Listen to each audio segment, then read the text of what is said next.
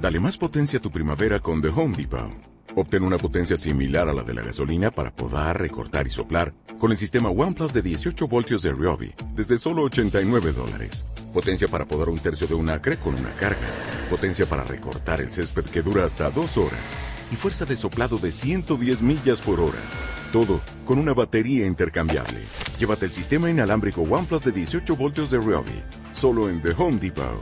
Haces más. Logras más.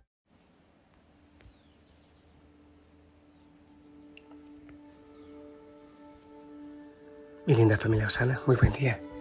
Buen amanecer, que el Señor te bendiga. Espero que estés de maravilla, sonríe, alégrate, gózate del Señor. Es un día estupendo, maravilloso. Espero que hayas preparado tu ropita limpia y sobre todo tu corazón para ir a celebrar a Cristo. Celebrar con Cristo y con la comunidad. Pedimos al Espíritu Santo que abra nuestro corazón y también los labios y el corazón de los sacerdotes, eh, quienes predicarán hoy la palabra. Bendito sea el Señor. Qué alegría. Siempre domingo es fiesta. Vamos a escuchar la palabra. Juan 1, 29, 34 dice así. En aquel tiempo, al ver Juan a Jesús que venía hacia él, exclamó, Este es el Cordero de Dios, que quita el pecado del mundo. Este es aquel de quien yo dije, tras de mí viene un hombre que está por delante de mí, porque existía antes que yo. Yo no lo conocía, pero he salido a bautizar con agua para que sea manifestado a Israel. Juan dio testimonio diciendo, he contemplado al Espíritu que bajaba del cielo como una paloma y se posó sobre él. Yo no lo conocía, pero el que me envió a bautizar con agua me dijo, aquel sobre quien veas bajar el Espíritu y posarse sobre él. Ese es el que ha de bautizar con Espíritu Santo. Y yo lo he visto y he dado testimonio de que este es el Hijo de Dios. Palabra del Señor. Pues bien, hoy voy a tomar una, una frasecita, solo una frasecita para ver qué es lo que el Señor nos dice y nos inspira, obviamente con la ayuda del Espíritu Santo. De no ser así, no podríamos decir nada. ¿Y cuál es la frasecita? Espérate, vuelvo al, texto. Dice así. En, en aquel tiempo, al ver Juan a Jesús que venía hacia él, exclamó, escucha la frase, este es el Cordero de Dios que quita el pecado del mundo. Este es el Cordero de Dios que quita el pecado del mundo. Bueno, para explicar lo que, lo, que eh, dijo, lo que significa con este es el Cordero de Dios, el Cordero, eh, ese sería otro tema preciosísimo, pero quiero que nos centremos en aquello que dice Juan de Jesús, el Cordero de Dios, el que quita el pecado del mundo.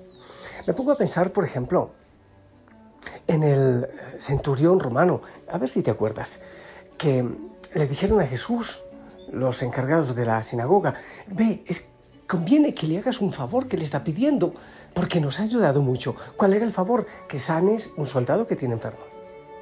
El Señor dice, bueno, claro, yo voy. Y el centurión manda a decir, no, no, no, yo no soy digno de que entres en mi casa. Yo no soy digno. Se avergonzaba por el pecado, tenía su pecado, pecado, bueno, todos tenemos, no, no vamos a ampliar eso, pero tenía un pecado que le avergonzaba para que Jesús entrara en su casa me da por pensar también en aquella parábola que cuenta el Señor, donde entra el fariseo y el publicano. El fariseo se creía lo último en Guaracha, qué maravilla. Y adelante del templo dice, Señor, gracias, porque yo sí cumplo con todo, yo pago los diezmos, yo hago penitencia, yo ayuno. Gracias, yo no soy como ese otro desgraciado que está atrás. En cambio, el pecador publicano avergonzado y realmente era pecador, atrás no era capaz de levantar la cabeza, se golpeaba el pecho, Señor, ten misericordia de mí, que soy un pecador. Estaba avergonzado por su pecado y eso ni siquiera le permitía levantar la cabeza. Podemos pensar también en la samaritana, ¿te acuerdas? Y le dice al Señor allá en el pozo, le dice, oh Señor, ya, ya dame del agua que tú das para que yo no tenga que volver a este pozo. Porque dice la palabra que había tenido cinco maridos y creo que ella estaba detrás del sexto. Imagínate en un pueblo chiquitito que era ese, cómo era la, zorra, vasito de agua que no se le niega a nadie, cómo era el comentario cuando esa mujer pasaba. No solo no quería cargar el cántaro de agua desde esa distancia, por eso le dice al Señor que le dé esa agua para no tener que volver. pero principalmente era para no tener que vivir la vergüenza de tener que salir escuchando las críticas y los, eh, todo lo que decían de ella, zorra, sin vergüenza, no sé qué. Tenía vergüenza y después, eh, cuando descubre que el Señor es el Salvador, ella misma va gritando por el pueblo, Él me ha dicho todo lo que yo he hecho. Imagínate, tú ya pierdes la vergüenza. ¿Qué es lo que nos avergüenza? ¿Qué es lo que nos hace bajar muchas veces la cabeza? ¿Acaso no son nuestros pecados? ¿Acaso no son las estupideces que hemos hecho? ¿Cuántas veces al contar nuestras historias pegamos saltos en nuestra historia porque hay realidades, situaciones que hemos cometido que no queremos contar, que no queremos decir? Pero imagínate lo que dice Juan el Bautista, lo que dice la palabra del Señor, es el Cordero de Dios que quita el pecado del mundo. Pero es que, imagínate qué milagro estupendo y maravilloso. Cuando uno va a confesarse, claro que uno siente vergüenza. Yo, bueno, yo también me confieso y me da vergüenza. A veces hay que buscar, no, perdón, eso iba a decir una estupidez. Ya, me tocó decirla, ya metí la pata. Digo que a veces uno piensa buscar un padrecito sordito que no escuche muy bien los pecados que uno le está contando, porque da vergüenza. Es que uno no se siente orgulloso de contar los pecados pero capaz que sí nos sentimos muy machitos, en el caso de los hombres, muy orgullosos en el momento de cometerlos. Porque dice, ¿qué es lo que dice la palabra? Él quita el pecado del mundo, Él perdona los pecados. Estoy recordando también aquel, aquel momento.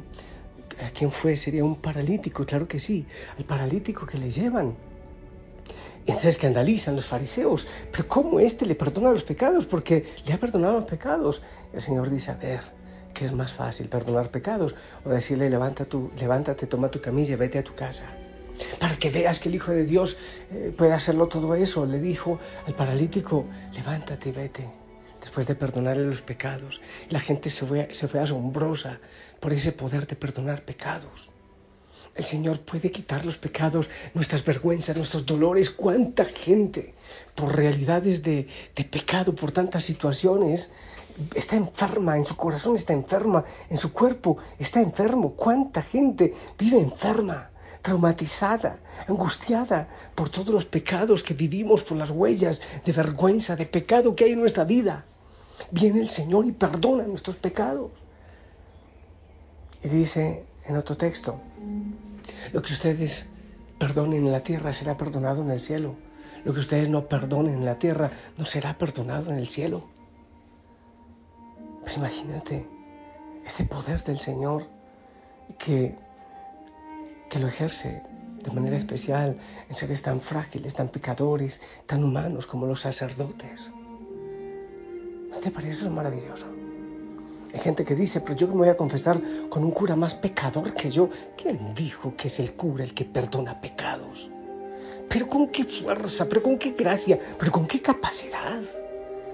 Pero es lo que pasa, yo recuerdo por allá en, cuando trabajé por esas selvas bolivianas, que se hacían unos profundos agujeros en la tierra. Allá se llaman norias o son los pozos de donde se saca un agua preciosa, cristalina y en medio de la tierra. Esa es la gracia.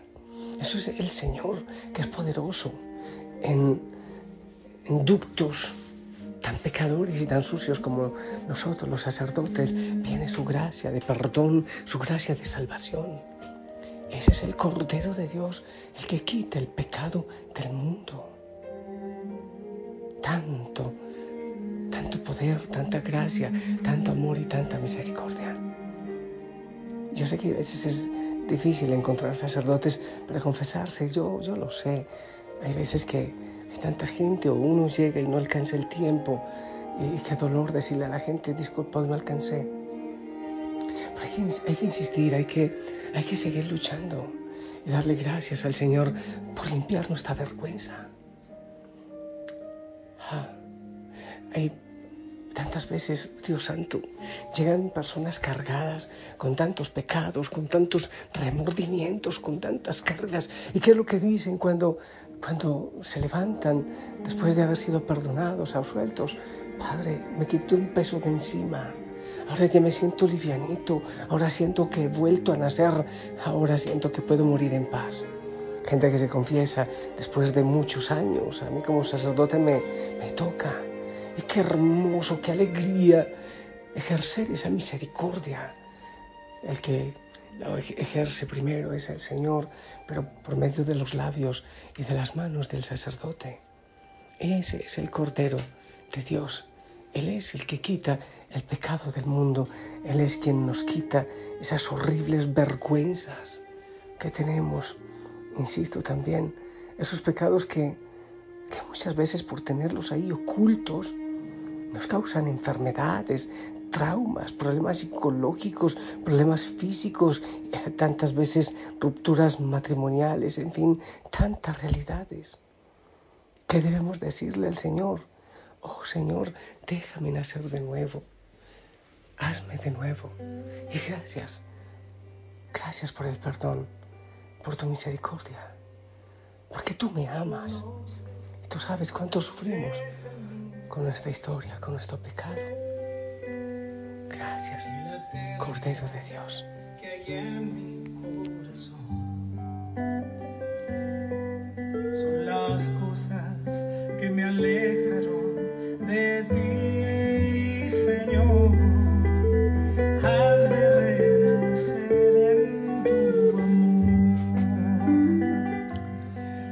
Déjame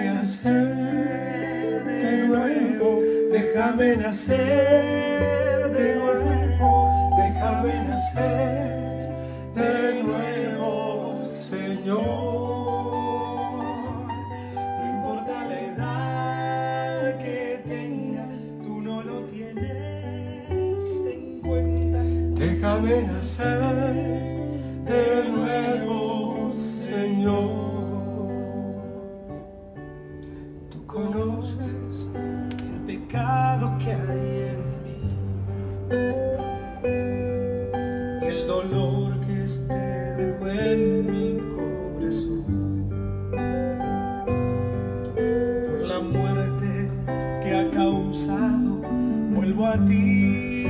Señor. Dame vida nueva con tu amor. Qué hermoso que tú también lo digas. Déjame nacer de nuevo, déjame nacer de nuevo, déjame nacer de nuevo, Señor. No importa la edad que tenga, tú no lo tienes déjame nacer. Pienso en la paciencia que tiene el Señor para con nosotros, tanta paciencia. Pues bien, yo te bendigo y no te olvides, Él quita el pecado. Pídelas con la confesión, ¿ok? En el nombre del Padre, del Hijo, del Espíritu Santo. Esperamos tu bendición.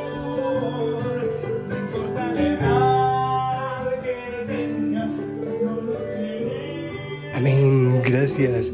Abrazo grande, sonríe, festeja. El Señor quita nuestros pecados, nos ama y siempre nos da una oportunidad. Bendecido día.